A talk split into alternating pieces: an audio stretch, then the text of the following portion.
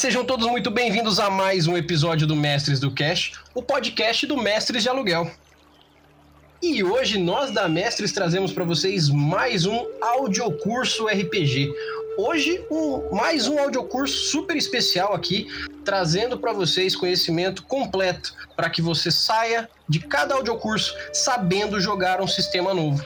Hoje eu não vou estar falando sozinho, mas eu quero apresentar o que a gente vai falar hoje. Que é um prazer enorme novamente estar falando sobre esse trabalho, sobre esse sistema que é sensacional, um sistema que representa o brasileiro culturalmente, um sistema que é muito legal de ser jogado e que ele tem visões totalmente diferentes, por um lado, do próprio RPG e de outro ele abraça, ele abrange, ele traz todo mundo para poder jogar um bom RPG. Mas hoje eu não vou falar sozinho aqui. Estamos em live para quem estiver assistindo a gente hoje aqui no nosso YouTube, ou no nosso Facebook, no nosso Twitch. Estamos em live. Muito obrigado por estar assistindo. E para quem estiver ouvindo isso aqui lá no nosso podcast, seja muito bem-vindo também. Mas por favor, não vou falar sozinho. Seja muito bem-vindo, Christopher. Muito boa noite. Boa noite, Ali. Um prazer participar de novo de Mestre de Aluguel. Sempre um prazer. Olha aí, cara. Eu, olha, vou falar que o prazer é todo meu. Uma honra ter você aqui novamente. E principalmente alguém que faz a nossa cultura valer, cara. É, em momentos difíceis que estamos passando no nosso Brasilzão, é legal de ver como a gente é bem representado num sistema desse que tem história, que tem conteúdo, que tem muita cultura para mostrar. Então, é, eu vou deixar meu jabazinho rápido aqui para que a gente comece logo. Vou falar para vocês, gente, vocês que estão assistindo principalmente, nós precisamos de vocês. E por que, que nós precisamos de vocês? Porque a ajuda de vocês que faz com que o RPG saído das nossas mãos tenha cada vez uma qualidade melhor.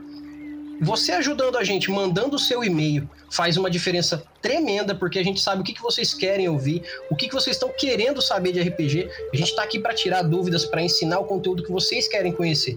Então não deixem de mandar um e-mail para mestresdocast.gmail.com, que a gente vai estar tá aqui suprindo necessidades e trazendo conteúdo para cada dia mais o RPG ficar legal nas suas mesas. E claro, a participação de vocês aqui não é só com feedback, porque cada vez que vocês fazem uma doação pra gente, que vocês ajudam a gente financeiramente, a gente consegue fazer isso. A gente consegue fazer isso. A gente consegue trazer uma live, a gente consegue trazer um conteúdo legal, a gente consegue fazer um conteúdo legal para vocês. Então não deixem de passar lá no nosso PicPay Assinaturas, fazer a assinaturinha de vocês, cara. Qualquer valor que vocês conseguem ajudar a gente faz uma diferença enorme no conteúdo total do nosso trabalho. Você pode passar no PicPay mesmo, aquele que você usa no celular tradicionalzinho, e não precisa nem ser assinatura. Você pode deixar lá seus dois reais que já vai fazer uma diferença enorme. É só procurar por Mestres de Aluguel no Assinaturas ou no PicPay tradicional, ou você pode ir lá no Padrim e procurar por Mestres de Aluguel também, que você vai achar a gente. Deixa a sua contribuição, faça essa diferença, porque o nosso conteúdo para vocês só melhora quando vocês ajudam a gente. Beleza? E sem mais delongas aqui, eu vou deixar o homem falar, porque o RPG é dele. É pra gente, mas é dele. Então, Primeiramente, depois de todo aquele papo que a gente já bateu no, no especial do Brasil, Christopher, eu queria começar te perguntando uma coisa aqui para que a galera entre na ideia da bandeira do elefante da arara. Perfeito. O, o, por que, que você diferenciou a, as palavras mestres e jogador na bandeira do elefante da arara com outros nomes?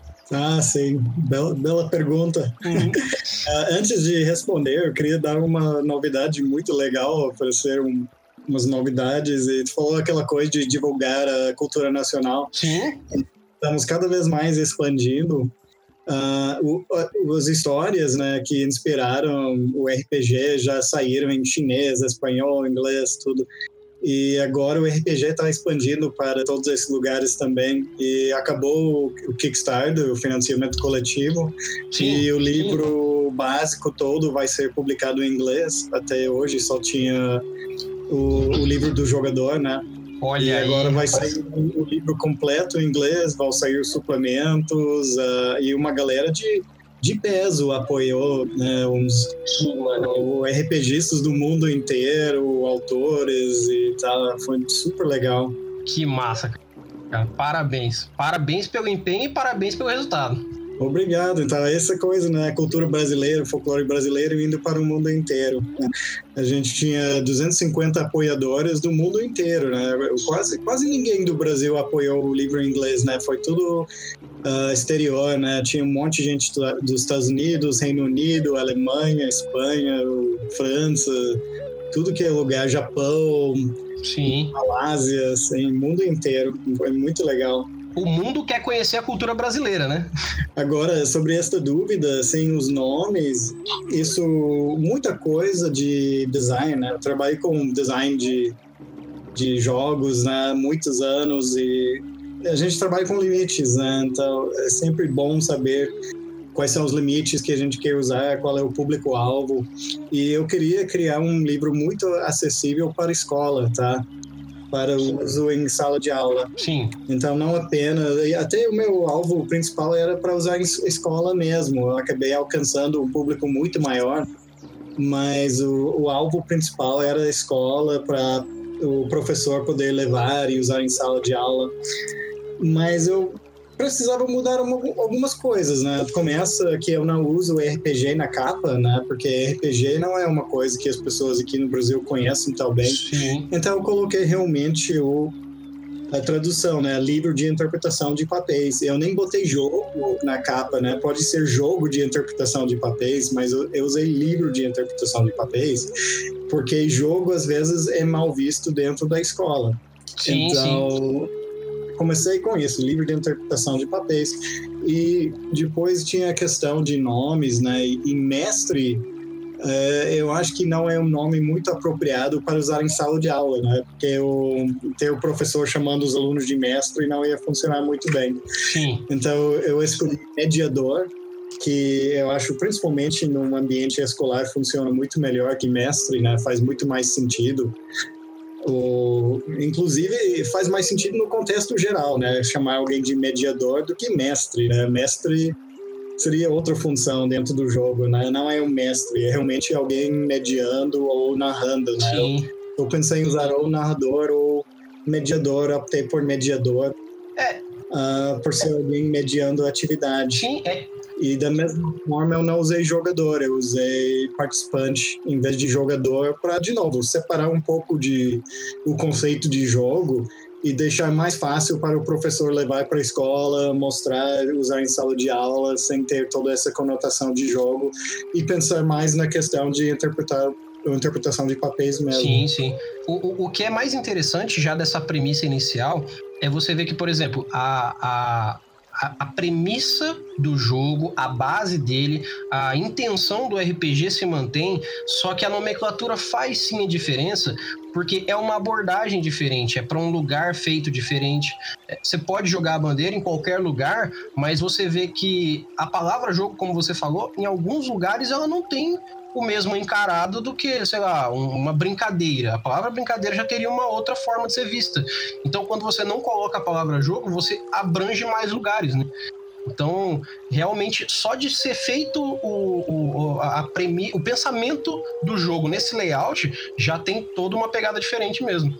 O que fala que não tem essa de, poxa, eu sou uma criança, eu sou um senhor de idade, eu sou uma mulher, eu sou um homem, independente de onde você for, não vai ter essa de tal pessoa não joga esse jogo, né? Isso aí. É, então era realmente para poder aplicar em sala de aula em primeiro lugar. Outra questão era o uso de dados, né? Então eu optei por dados de seis lados, que é uma coisa que a gente Sim. vai lidar hoje, né? Falando sobre o jogo em si. Eu optei por só usar dados de seis lados, porque eu não posso pedir para uh, alguém, uma, um professor em Rondônia encontrar um D20, né? É impossível, não, não tem acesso. Exatamente. Mas eles têm acesso a dados de seis lados. Então, esse também foi, de novo, um limite né, no, na criação de todo o projeto, no planejamento. Uhum. O, isso da adaptação é, é, o que prova que o RPG tem a cara do lugar de onde ele é feito. É uma coisa que é bem. Ah, perceptível nos RPGs mais antigos, mais tradicionais, é que como eles vieram em grande parte do grande berço norte-americano, lá tinha já a cultura do D20, por exemplo, então a utilização dos outros dados era muito mais prática. Aqui, como o D6 é quase que uma coisa que toda casa tem um copinho com os dados jogados lá e guardadinhos, fica muito mais prático e você não precisa ter essa, essa como você mesmo falou, essa obrigação de caçar um dado específico. Não, se não tiver um D100, não vai rolar o jogo. Né? Sim. É, e assim, também hoje em dia, claro, tem celular, dá para simular os dados, mas isso facilita botar em sala de aula sem ligar o celular, sem usar tecnologia, só pegar os dados de seis lados e uma ficha e lápis e concentrar na experiência mesmo. Sim, sim. Mas agora a gente já pode começar a introduzir aqui então. Eu já vou começar a mostrar pro pessoal aqui a ficha, para quem estiver assistindo nossa live já tá vendo aí a ficha do personagem. E a gente já pode falar de primeiros conceitos que é utilizamos somente dados seis faces. Então, você que vai jogar hoje, a bandeira do elefante da arara vai virar madrugada jogando, já vai sabendo. Você só precisa de D6 para jogar esse sistema. já ficou fácil. É. E aí a gente a gente tem aqui aquela premissa inicial de ó, é, nome e idade do personagem, que eu, eu, imagino que isso realmente vai ficar a cargo do, do background, da história que você quer desenvolver pro seu personagem, né? Essa característica básica. Por exemplo, a idade. É, a, a temática da bandeira é, não é exatamente uma temática igual a do D&D, que quando você começa um personagem, você tá lá no seu level 1, você é um jovenzinho de 15, 16 anos. Não é bem dessa forma, né? É, é essa coisa dos dados também é importante ressaltar. Tem muitos, muitos diferenciais do jogo. É, a aplicação é muito fácil para, de novo, escola. Eu criei um sistema que era para ser muito fácil para usar e não precisa nem rolar um dado para preencher ficha de personagem. Isso já é diferencial, né? A ficha sim, sim. é totalmente na imaginação da pessoa é, sem se preocupar com dado, não, não tem rolagem até jogar o jogo, até aplicar as habilidades do personagem. Sim. Então tem muita coisa para simplificar. Não tem atributos e não tem raça, né? não tem essas coisas que são básicas em sistemas como D&D, de novo, simplificação, até a coisa de não ter uh, atributos é uma coisa filosófica para mim. Eu, eu acho que qualquer Sim. um faz qualquer coisa, né? Eu não queria limitar e ter aqueles atributos básicos que meio definem o personagem. Para mim, o que define é o que a pessoa aprende, o que a pessoa pratica, o que a pessoa estuda, que é refletido pelas habilidades do personagem, que é o principal de preencher a ficha, né? Mas como Exatamente. Falou, começa com nome, idade, a gente usa como base idade de 17 a, 20 anos, algo assim, né? Para ter personagens jovens e Sim. já ter certo nível de habilidades que está levado em conta no preenchimento inicial. Sim, sim. E o, o, logo depois é, tem uma parte que eu acho que é bem interessante, que é assim, essas características, cada RPG, quando a gente vai falar de RPG, cada RPG tem um tipo de característica. Às vezes é mais voltado àqueles talentos que te dão pontuações fixas, ou a característica às vezes é uma coisa que literalmente você vai lá e vai descrever o seu personagem. Aqui a gente aborda características como? É, a característica é mais para roleplay mesmo, é para interpretar o personagem, não afeta nenhum teste, não afeta nenhum sistema do jogo.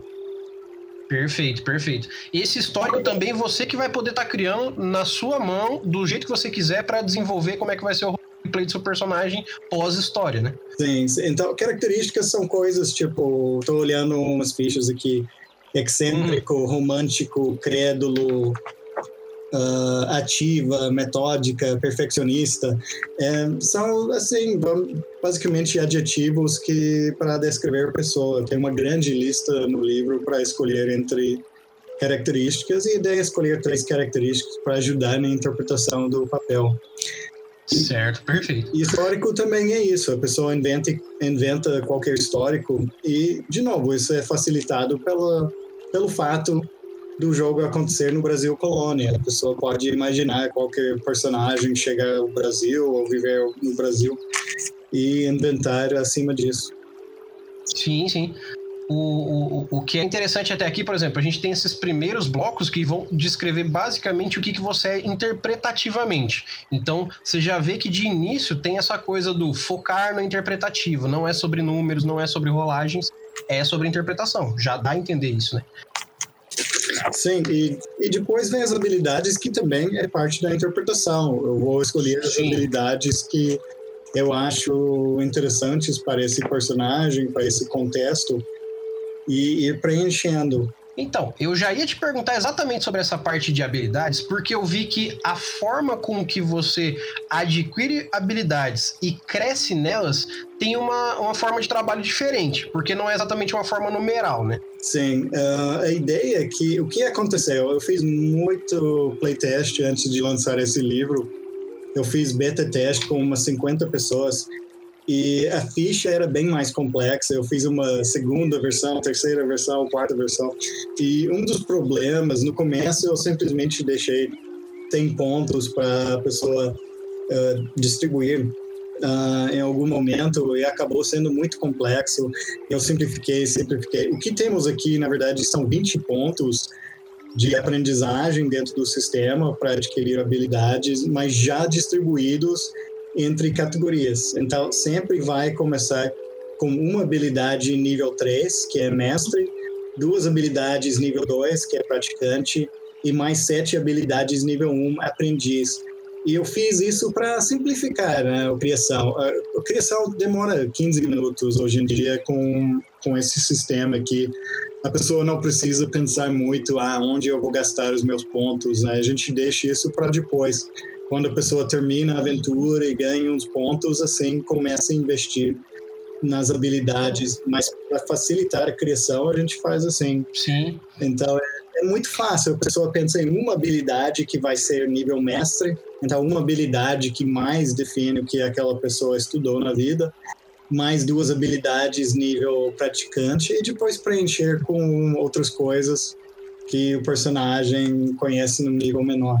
Perfeito, perfeito. Então, assim, até aqui, a, além da gente ter esse ponto interpretativo dentro da ficha, a gente já tem que é, é, essa pontuação que a gente tem para gastar no início, ela já simplifica e vai dar todo aquele contexto que a gente vê nos RPGs que nem D&D da vida, é, que eu, eu, insisto em falar aqui, que não tem como a gente não bater no D&D para fazer comparativos, porque é o D&D, né? Ele tá ali quase que antes de todo mundo. Então, aqui a gente já tem todos os numerais necessários para descrever, vamos dizer assim, física e a parte de habilidades reais do personagem. Perfeito. Aí, lá em cima, tem a parte da condição física. Eu acho que esse é um ponto que já difere muito bem a bandeira da grande maioria dos RPGs, né? É, também. Eu, é, é... comparar com D&D é... é... inútil, né? Porque é. não tem nada a ver com D&D. Exato. O sistema é, é absolutamente diferente uhum. em todo aspecto da ideia, não tem nada a ver em nenhum momento. Uh, como eu já falei várias coisas, né, de não ter atributo, não tem, tem dano fixo, Sim. tem é, por arma, tem um monte de coisa diferente. É, que dê ideia, e é tudo, mas é tudo pensado, né? Eu até gravei uns vídeos, vou continuar gravando sobre as decisões de, de como escolher. Uh, sim, sim. Uh, essas, essas decisões de design, de criação, para esse sistema. Tem uma série de vídeos que eu falo sobre isso.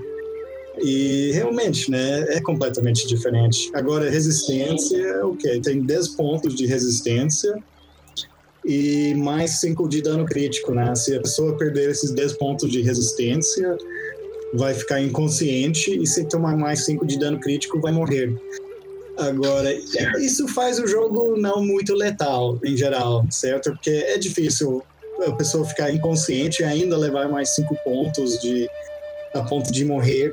Uh, eu acho que só se o grupo inteiro ficar inconsciente é, é condição de morte, né? Normalmente as, os combates o grupo vai dar um jeito de, de fugir ou fazer o necessário para sobreviver. E só na hora de começar a combater criaturas muito, muito, muito fortes, que às vezes fazem 10 pontos de dano de um golpe só, uh, que tu vai realmente enfrentar esse tipo de, de problema. Sim. E, e é engraçado, né? Esse é outro diferente de D&D, né? Que D&D o personagem nível 1 é de papel. É, Sim. Chega a ser ridículo, né? Porque aí um, um personagem de nível 50 mata 300 personagens de nível 1 com um golpe, né? Sim. chega a ser absurda a diferença. O, personagem vira um deus em D&D. E aqui isso não acontece, né?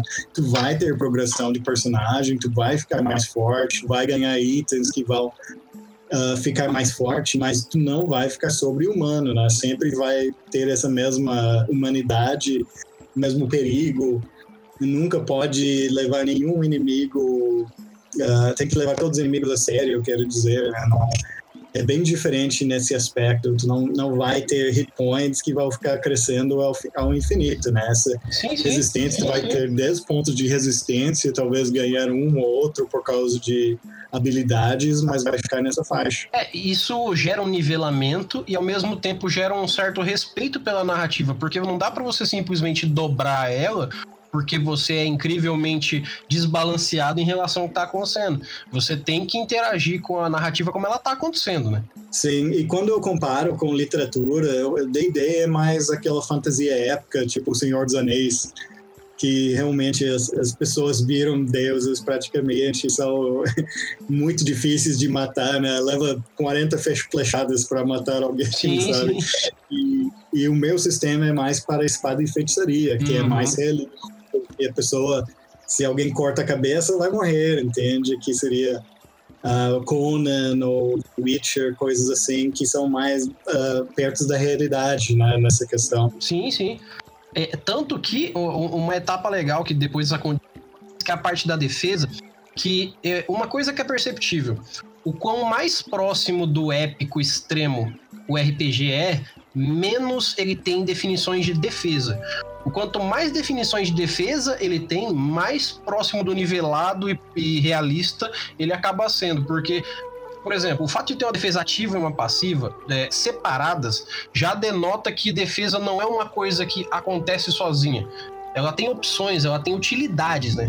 Sim, e a, a, diferença, né? Defesa passiva é a defesa que sempre vai ter. Sim. Então, tá usando um capacete e aplica na passiva, porque não interessa o cara tá atacando da frente ou atrás, vai ter aquela defesa no corpo. E ativa é quando tá lutando corpo a corpo com alguém, tu pode também aplicar a tua habilidade em armas para bloquear, para proteger o próprio corpo. Sim. Então, defesa passiva normalmente começa zero para personagens iniciando, só se tiver uma armadura que seria tipo um capacete dá mais um de defesa passiva, ou um gibão dá uma defesa passiva mais um. E depois tem ativa que vai ser uh, habilidade corpo a corpo em armas que a pessoa tem para a arma que está usando, que vai acrescentar esse nível, um, dois ou três, acima da defesa passiva. Sim, sim. Perfeito. Até aqui, como a gente tinha falado antes, a gente tem vários quesitos que denotam um RPG muito mais interpretativo, é, que ele é pontuativo em escolhas e não necessariamente em números, obviamente. E eu acho que aqui no ponto de energia é a hora que a gente começa a, a além de elevar mais ainda o RPG contas, a, a, a, dar mais cara e mais, é, vamos dizer assim, terminar a forma do personagem, né? Porque essa energia ela tem uma forma muito específica de utilizar. É, agora entra num caso especial, né? Então, o que a gente falou até agora já preenche a ficha de personagem, Sim. basicamente. Uhum. É bem rápido, 10 minutos, 15 minutos vai preencher. Mas tem o um caso especial, que são personagens com poderes, que seria... A gente tem três tipos de poderes, né? As graças divinas, que são baseados no... Tipo, jesuítas, freiras, tem o poder de Fá, que seria uh, da tradição Yorubá. Sim. E tem os poderes de fôlego, que são dos pajés. Então, para esses personagens, eles têm energia, que é uma forma de mana, basicamente. Sim. Vai ter um, um número X de energia para usar cada dia, uh, até descansar de noite e recuperar. E, de novo, é uma simplificação. Eu tentei coisas diferentes e eu acabei usando esse sistema porque é muito fácil. Né? Tu vai gastando pontos e acaba os pontos, o dia acabou a energia. Mas tu pode escolher qualquer poder até utilizar aqueles pontos. Certo.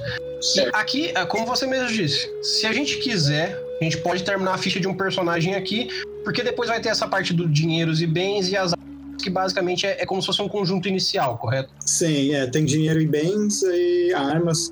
Isso vai ficar dependendo da aventura, do grupo, uh, o que, que a pessoa vai começar de equipamento. Exato. Aqui, veja bem, você RPGista que começou a ouvir essa live, tá ouvindo esse episódio aqui, é, para quem tá ouvindo o episódio, é claro que tem diferenças no tempo, mas a gente em 25 minutos fez quantas fichas vocês precisarem para fazer rodar hoje a bandeira do elefante da arara na sua mesa. Hoje.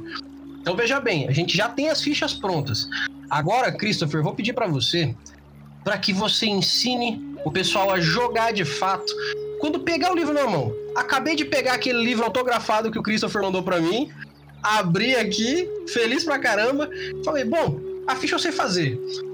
Por onde que eu devo começar a ler ali, Christopher? É, o, o sistema é super simples, né? De novo, é, é tudo feito para ensinar em 5, 10 minutos o jogo. E realmente eu já mestrei em muitos eventos ao redor do país, já mestrei em escola e tudo, e eu consigo ensinar para pessoas que nunca jogaram na vida em 5 ou 10 minutos como se joga e mais uns 5, 10 minutos quando chega o primeiro combate, tá? Então tem, tem esses dois lados do sistema. O, o primeiro é o teste de habilidade, que é o básico. Sim. E só existe um tipo de teste nesse sistema, que é o teste contra habilidade. Isso tem que ficar muito claro. De novo, isso separa de D&D de uma forma tão radical. Sim.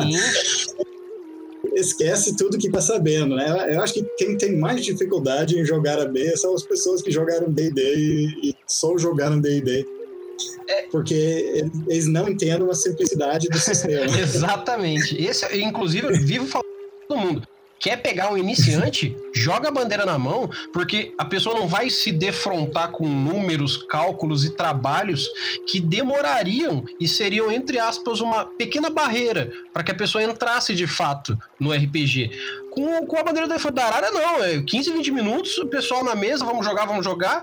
Solta a voz, mestre. Aliás, solta a voz aí pra gente, você que está contando a história. E vai. É muito simples, né? É, eu assim já joguei com muitos jogadores iniciantes e é muito fácil.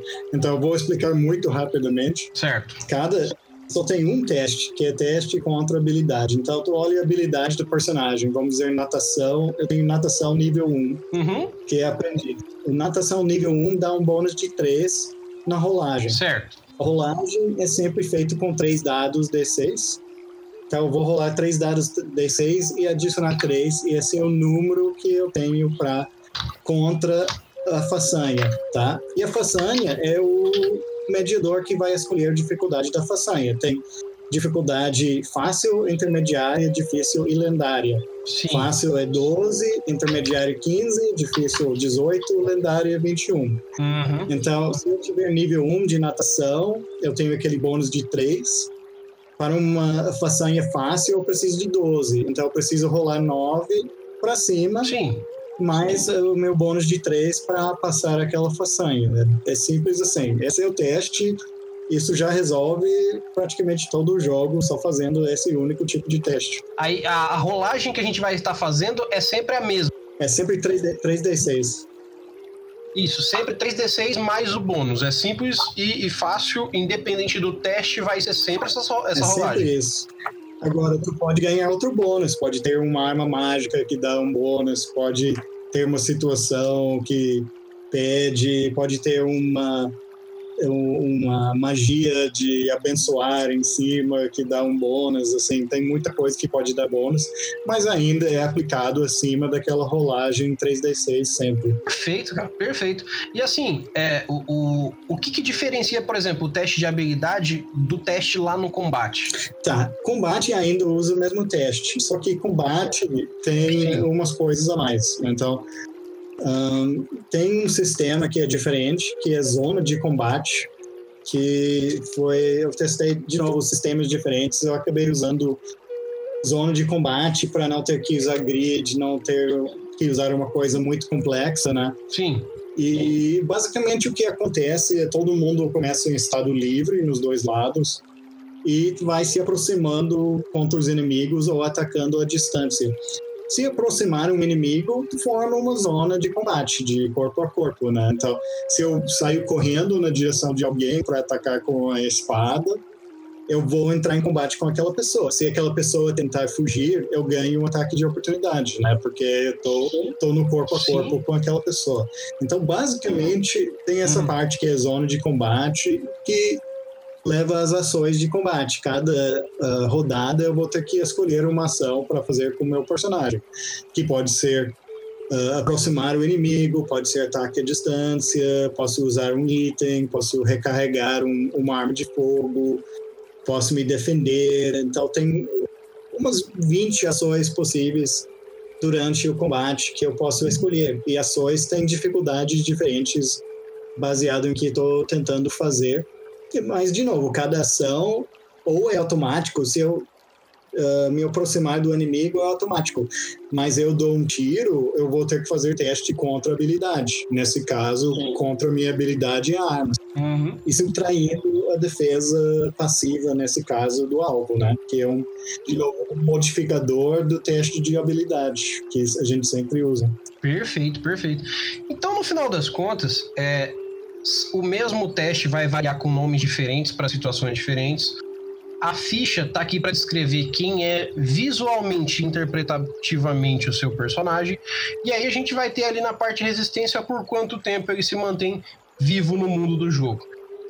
A gente consegue resumir aqui, sabe, e, e, e, encaixar bem e colocar uma cerejinha nesse bolo e falar que ainda tem a parte da magia, que acontece esporadicamente, porque não é algo tão fácil de fazer.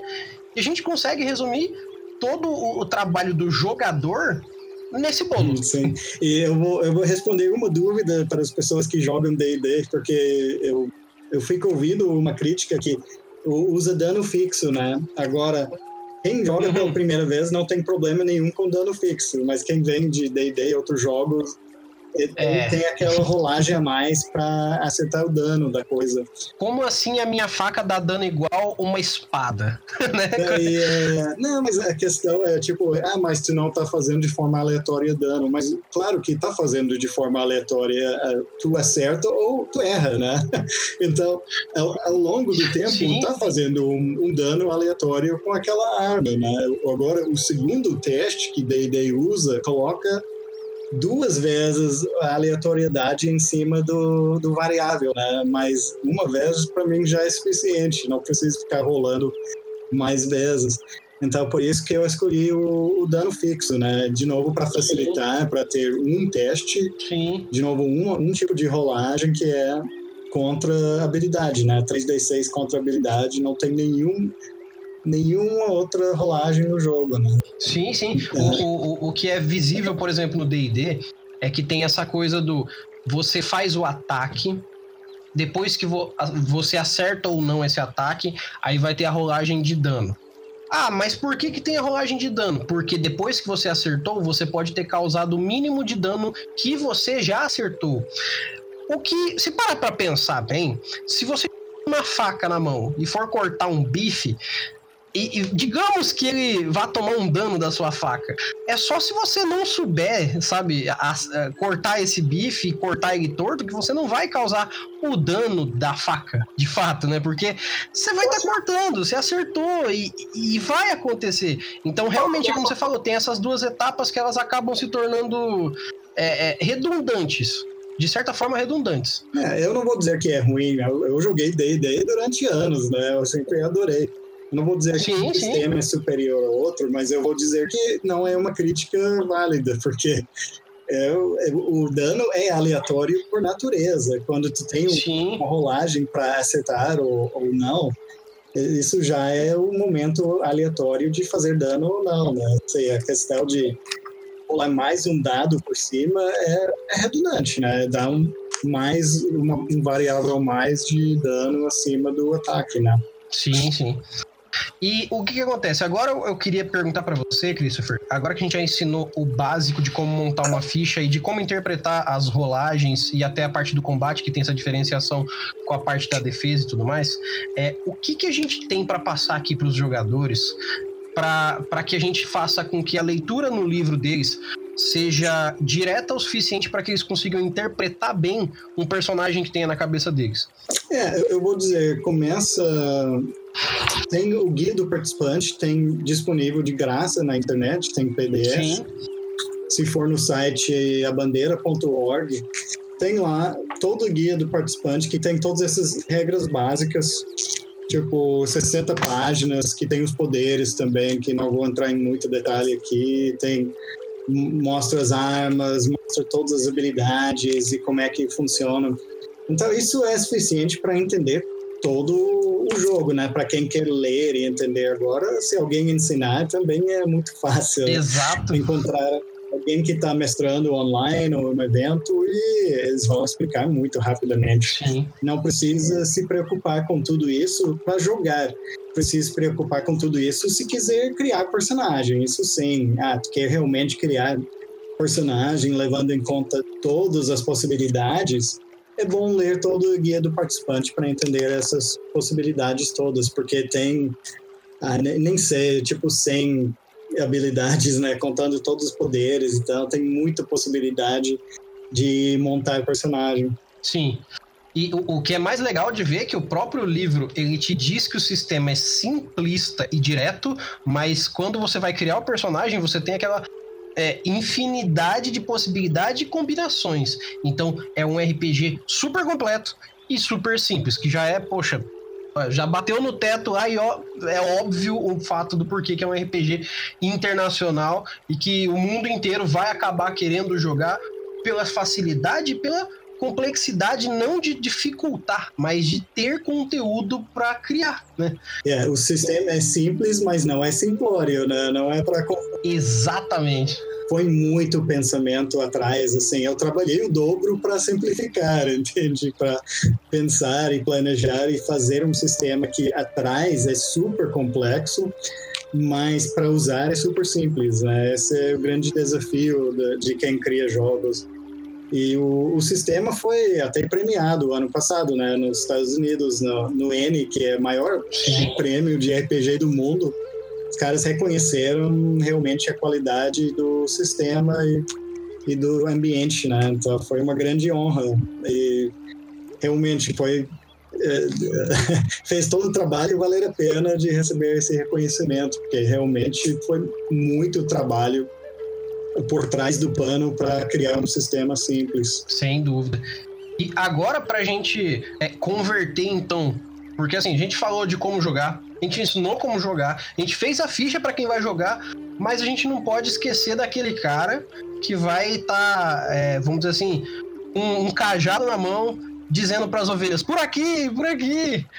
Então, eu queria perguntar para você, Christopher, o que que o cara que vai mestrar, que vai narrar, que vai dar essa história que vai estar tá acontecendo para os jogadores, o que, que ele precisa ler, assim, de, de fato no livro para começar a mestrar legal e qual que é a mentalidade que ele tem que inserir assim para o pessoal? O que, que ele pode ter de ponto para emergir o pessoal ali? É, mestre tem que dar uma leitura a mais, né? Eu acho que é bom ler pelo menos o primeiro capítulo, que é guia do participante, e o terceiro capítulo, que é o guia do mediador, né? Esses são os nomes no livro. Uh, porque e não precisa ler todo o bestiário, mas pelo menos uh, tem bastante dica de como mestrar como trabalhar com testes, como trabalhar com viagem, como lidar com um monte de coisa, que é útil. Na hora de mestrar vai ajudar bastante. Sim. Agora, para engajar, uh, isso acho que é, é, o que sempre tem, né? Qualquer sistema. O, interessante é que as pessoas começam a jogar e eles veem que Uh, algumas pessoas entram pensando, ah, Brasil, não sei, eu não quero jogar, porque não deve ter graça, porque não tem não tem dragão. Mas quando as pessoas começam a jogar, eles veem que é tão rico quanto qualquer mundo fantástico de D&D ou qualquer outro jogo, né? Porque, claro, em vez de dragões tem boitatá, em vez de... Exatamente. Tem um capelobo, uma pinguari, o bicho-papão, e, e é, é a mesma coisa, sabe? São os mesmos mitos de origem, mas com formas diferentes. Então dá para fazer qualquer aventura igual D&D, dá para fazer dungeon crawler, dá para fazer intriga. E a pessoa entende o ambiente mais rapidamente porque o ambiente é histórico e é Brasil. Então, isso de novo facilita para novos jogadores entrarem e, e, entender sem precisar explicar o que é um elfo, o que é um anão, o que é um orc, entende? É, Exatamente. Bem fácil. Gente, Flagellam Amazonas é uma aventura no mundo, né? Já tem várias aventuras e até tem aventuras em PDF de graça no site para quem quer usar sem muita preparação. E Flagellam Amazonas para mim era eu, eu, chamo de meu Dragonland, sabe? É, é, a minha resposta do que da possibilidade desse universo em criar uma história tão complexa, tão fantasiosa que nem qualquer coisa de D&D, né? Então, só lançou a primeira parte, mas está tá em desenvolvimento a segunda parte. A ideia é ter cinco capítulos dessa aventura e é uma aventura épica, né, dentro desse universo, porque às, vezes, às vezes as pessoas não sabem onde começar, tipo, ah, como é que eu vou fazer uma aventura no Brasil? Porque eles, eu não sei, ligam nessa coisa de aventura com, com não sei, tem que ser uma masmorra eh, e um castelo, entende? Mas você não precisa de um castelo, porque tem fortalezas. Você não precisa de uma masmorra, porque tem cavernas no Brasil. Tem floresta, Exatamente. tem pântano, tem praia, tem assim, e todos esses monstros. E quando a pessoa começa a entender isso, a, a imaginação realmente começa a fluir e criar aventuras incríveis com base nisso. Mas é, eu acho que a ideia, às vezes, é simplesmente pensar, quem já joga, pensa numa aventura que gostou muito de D&D e pensa como é que seria transportar essa aventura para o Brasil colônia, assim. E, de novo, trocando esses elementos, troca o, o rei governador, pelo governador, troca o castelo para a fortaleza, a masmorra para a caverna e vai criar uma aventura igual no final das contas. Uh, mesmo porque a, a, a, ideia, no final das contas, é que, imaginativamente falando, é a mesma coisa. É, você só vai estar tá transplantando de lugar. Sim. Pode usar as mesmas aventuras, né? Só a questão de mudar os nomes, mudar o, o ambiente, mas pode pensar da mesma forma que criar aventuras para outros sistemas. Sim, sim. E até é, uma coisa que assim, para a gente deixar bem claro para quem vai narrar histórias, é, independente do RPG que você vá mestrar, que você vai estar tá narrando, sempre você vai precisar de um background pessoal seu para conseguir criar imersividade, criar aquela imersão para quem vai estar tá jogando. Se você quer narrar um D&D da vida, se você quer narrar uma coisa medievalista tradicional, aquela bem arturiana ou até mais, bem mais é, épica, vamos dizer assim, você vai ter que o quê? Assistir filme, ler livro, ver série, se localizar. Só que isso é claro que é muito mais prático porque tem The Witcher para todo lado, tem filme do, do, do Senhor dos Anéis, tem, tem filme do próprio D&D, tem, cara, tem muita mídia que já vem por natureza para vocês. Isso é fato. Só que, por exemplo, aqui é, é, a cultura tradicional brasileira, a cultura que vem dos nossos povos, que vem da nossa história. Então, a melhor forma, eu imagino, de que você consiga criar uma imersão legal é você, às vezes, pegar um livro de história, é, ver umas imagens ali do livro de história, do próprio livro aqui, que tá sensacional as imagens que tá nele, eu até tô mostrando aqui na live pro pessoal.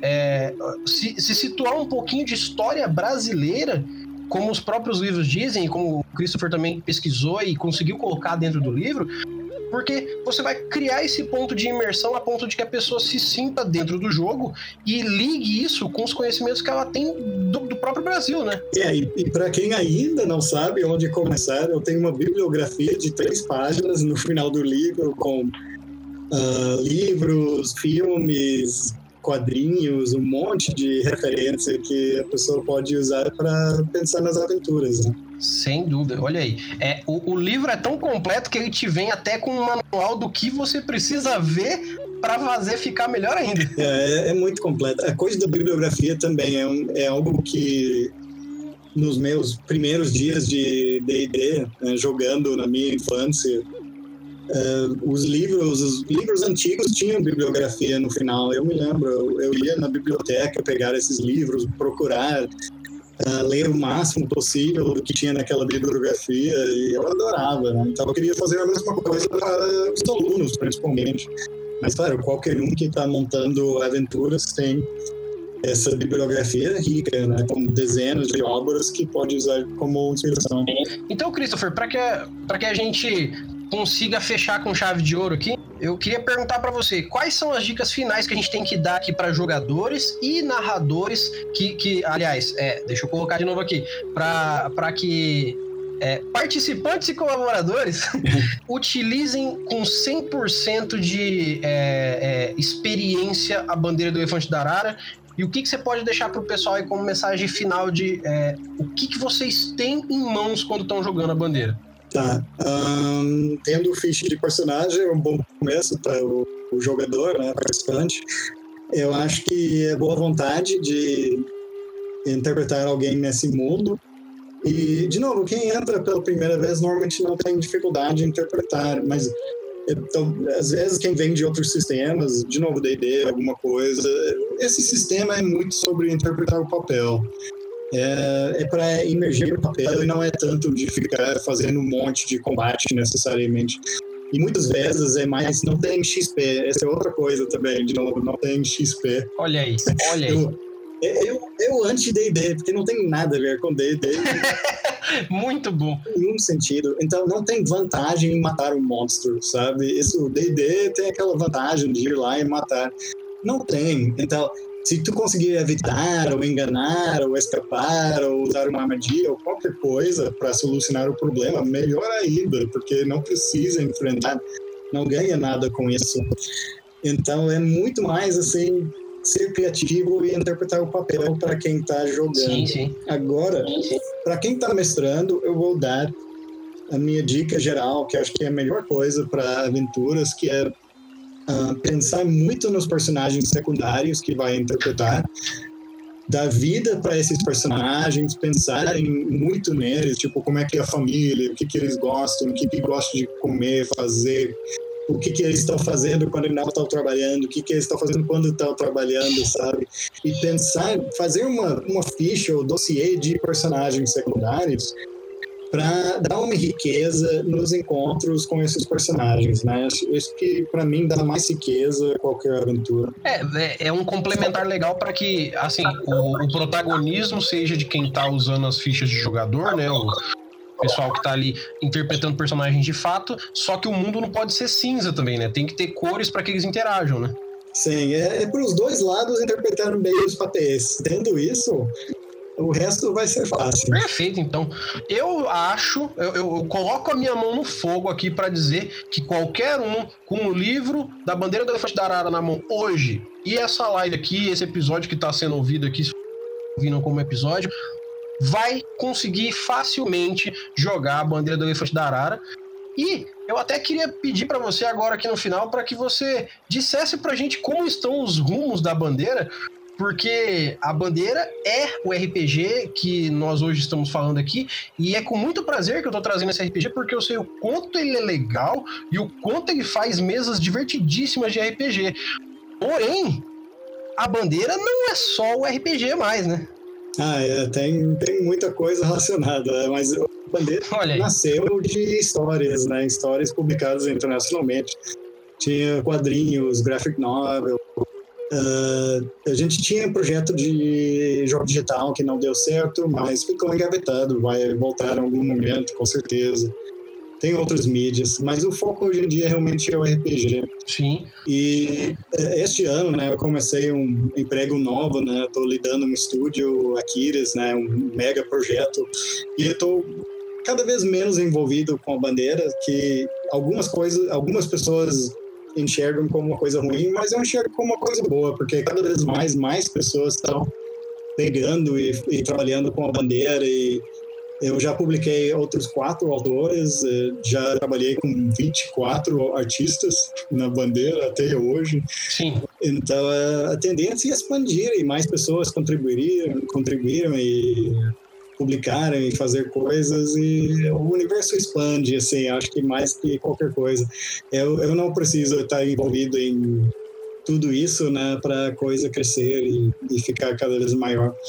Então vai continuar, vai ter mais coisas e uh, eu estou um pouco menos nas redes agora, as pessoas estão sentindo, mas tem outras pessoas trabalhando comigo, produzindo conteúdo. Então vai ter mais na frente, pode confiar. Sim. E é também a comunidade produz muita coisa, né? Eu, se alguém quer publicar uma aventura não comercial, não tem problema nenhum, né? Deve ir atrás. E se alguém quiser fazer uma coisa comercial, é conversar comigo antes e a gente acerta. Já tinha, este ano tinha lançamento de dados, né? Dados uh, que foram feitos especificamente para usar com a bandeira, que foi a Taberna do Dragão que fez, né? Um, que maneiro. Um negócio comigo. Uh, saíram umas coisas no Dungeons que eram projetos com a minha aprovação e então assim a coisa vai expandindo e outras pessoas vão trabalhando.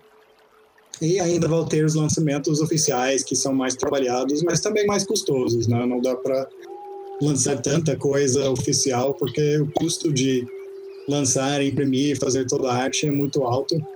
Mas também a comunidade produz muita aventura muita coisa e, então isso vai continuar. Tem artigos na revista toda hora também. É.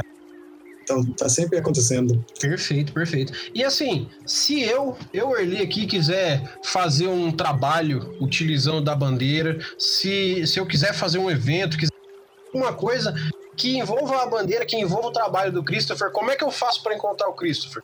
Uh, o Facebook acho que é mais fácil para me encontrar. Né? Então, eu, eu, eu tô bem menos no Facebook, porque eu estou olhando bem raramente agora por causa do trabalho e outros projetos e tal, mas uh, de vez em quando eu vou olhar. Mas assim, quem quer mestrar num evento não precisa da minha permissão nunca, né? Tem, tem eventos acontecendo no Brasil inteiro o tempo inteiro, né? Não é, não é um problema. Depois eu gosto de ficar sabendo, né? Manda mensagem quando vai ter um, um evento e eu, eu, eu posto, né? Eu tenho acesso a milhares de pessoas, então assim, isso é, é fácil. Sim, perfeito. Eu, eu gosto de ver e colocar e divulgar esses eventos e tem muita coisa, né? O Fortaleza joga muito, Brasília, São Paulo, uh, sempre tem eventos nesses lugares acontecendo com a bandeira. Vitória é outro lugar que tem bastante. Perfeito. Não é difícil encontrar pessoas jogando em algum lugar. Quando fizemos dias de eBay o ano passado, uh, tínhamos 100 grupos cadastrados em 50 cidades diferentes ao redor do Brasil para Pra ter uma ideia, foi a primeira vez que a gente fez. Chupa e... D&D, chupa! Já tem muito jogador, não é, não é difícil. E entra no grupo de Facebook, uh, a bandeira do Elefante da Arara RPG no Facebook, porque tem uma comunidade bem ativa para trocar ideias e tem um monte de material lá que a comunidade fica fazendo. É muito legal. Sim, inclusive, ó, a gente está transmitindo no Facebook, já foi compartilhado lá, se você quiser mandar pessoal também, ó, a galera do grupo da Bandeira do Elefante da Arara. Um abraço para vocês. Eu sei que vocês não aguentam mais ver eu compartilhar coisa no grupo do Face de vocês, mas é porque eu quero divulgar RPG, gente. Não briga comigo, por favor.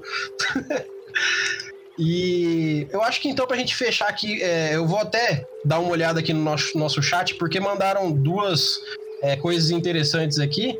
É, uma foi falando, o Matheus mandou pra gente falando que ele queria jogar porque é, aproveita-se o folclore brasileiro, porque realmente é fato. Eu acho que é, é muito legal a ideia da gente jogar é, utilizando o nosso folclore, porque a gente acaba conhecendo por estar usando. Então é, é fato isso. E ele perguntou se dava para adaptar mitos regionais dentro do sistema.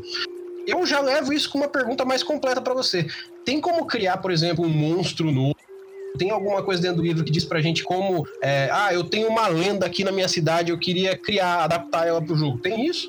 Olha, não tem essa ajuda específica para explicar. É mais olhar os monstros que tem para ter uma ideia de como encaixar no sistema. Não, não tem regra.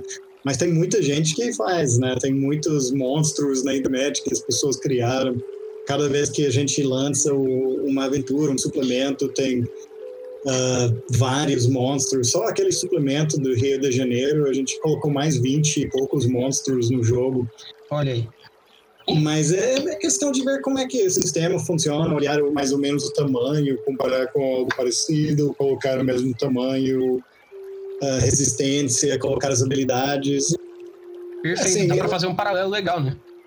Em algum momento eu tenho que fazer um, um guia para ajudar, mas por enquanto dá para fazer mais na, mais no olho mesmo. Exatamente. É. E se você que tá ouvindo isso aqui sempre quis ali, porque joga faz tempo o seu bandeira e gostaria, sei lá, de um livro dos um compêndio ali só falando como criar e, e, os monstros que tem possibilidade de ter dentro da cultura, Cara, peça, fala com o Christopher, fala com a gente, comente isso com as pessoas, façam com que a comunidade queira também, porque eu tenho quase certeza que todo mundo quer, mas levantem essa bola, porque é exatamente quando vocês falam para o criador do conteúdo, para quem divulga o conteúdo, que vocês têm interesse nisso, que ele vai acabar fazendo, não é mesmo, Christopher? Sim, sim, é muito legal. A comunidade é é muito bacana, é legal participar, criar e a coisa só vai crescendo assim, ter mais, cada criação traz mais jogadores.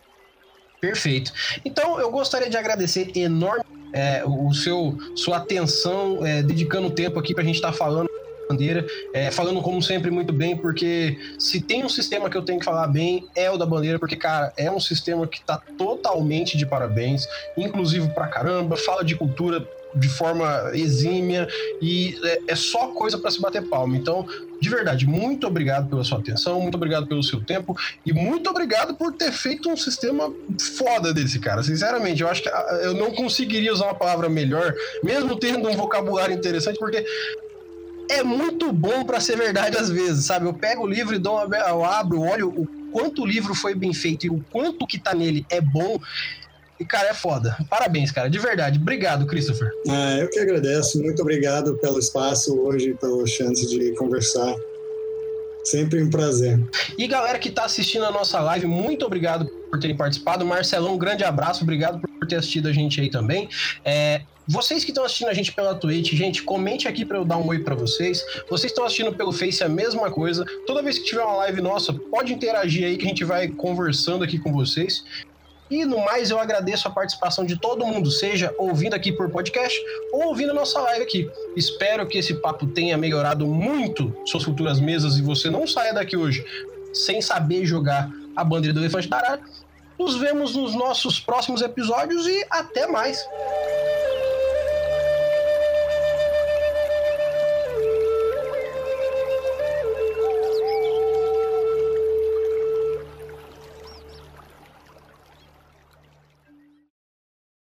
Versão brasileira Mestres do Cast.